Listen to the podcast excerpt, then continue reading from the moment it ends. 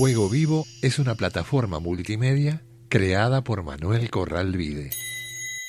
La plataforma Fuego Vivo fue aprobada como proyecto por la Ley de Mecenazgo Cultural de la Ciudad de Buenos Aires. Proyecto Fuego Vivo. fuegovivo.com.ar, ahí pueden encontrar historias, pueden encontrar la encuesta de Cocina Argentina. con el patrocinio de Grupo L. Cultura Empresaria. La carbonada es un caso especial dentro del recetario de la cocina criolla.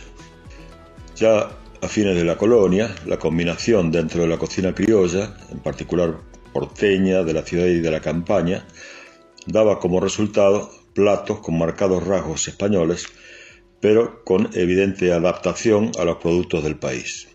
Después de 1816 y con la inmigración masiva que comienza en la segunda mitad del siglo XIX, el intercambio cultural y gastronómico se acentuó aún más, se diversificó. Los emigrantes, los recién llegados, concluyeron aclimatándose la carne asada, muchos platos europeos, si bien adaptados a los ingredientes nativos. Estos se impusieron y cobraron genuina ciudadanía argentina.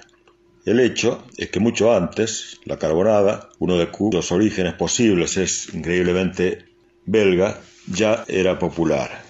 Como hipótesis, podríamos imaginar que su receta pudo llegar en las alforjas de algún veterano de los tercios de Flandes, que llegaron, estos veteranos digo, al virreinato del Perú para crear e integrar el llamado tercio de Arauco, que luchó contra los mapuches en el sur chileno, y que en su forma europea se preparaba con carne de cerdo o ternera, cebolla y cerveza amarga.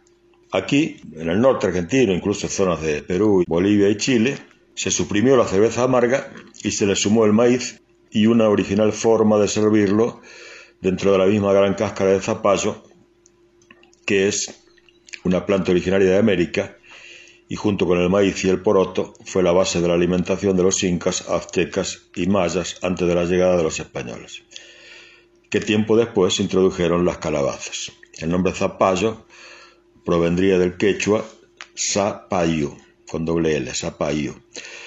Muchos intuyen que el añadido de frutos dulces era para, contrarrestar el sabor de la carne salada que solía utilizarse en aquella época.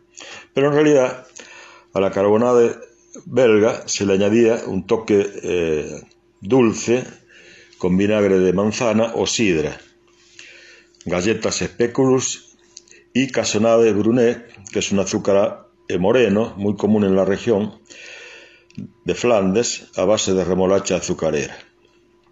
En algún texto también mencionan allí mismo en Bélgica el uso de duraznos.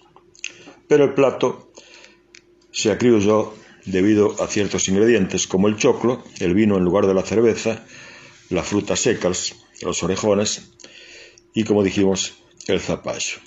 No cabe duda que la carbonada ocupa un lugar prominente dentro de los guisos criollos argentinos y muestra de ello son los siguientes versos que figuran en el Martín Fierro. Eran los días del apuro y alboroto para pa el hembraje, para preparar los potajes y obsequiar bien a la gente. Y así, pues, muy grandemente, pasaba siempre el gauchaje. Venía la carne con cuero, la sabrosa carbonada, mazamorra bien pisada, los pasteles y el buen vino. Respecto al nombre, carbonada, algunos dicen que se debe a que este guiso se cocina hasta que todos los leños del fogón quedan totalmente carbonizados. Otros observan en este nombre gran parecido con el plato italiano llamado carbonara. Sin embargo, en una de las lenguas que se hablan en la zona francesa de Flandes, carbonade significa simplemente estofado. Fuego Vivo.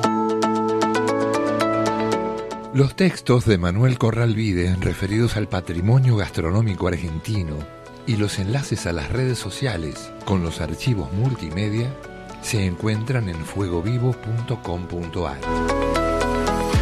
Somos un grupo de empresas líder en la provisión de alimentos, con más de 40 años en el mercado y el soporte de una sólida capacidad logística y profesional.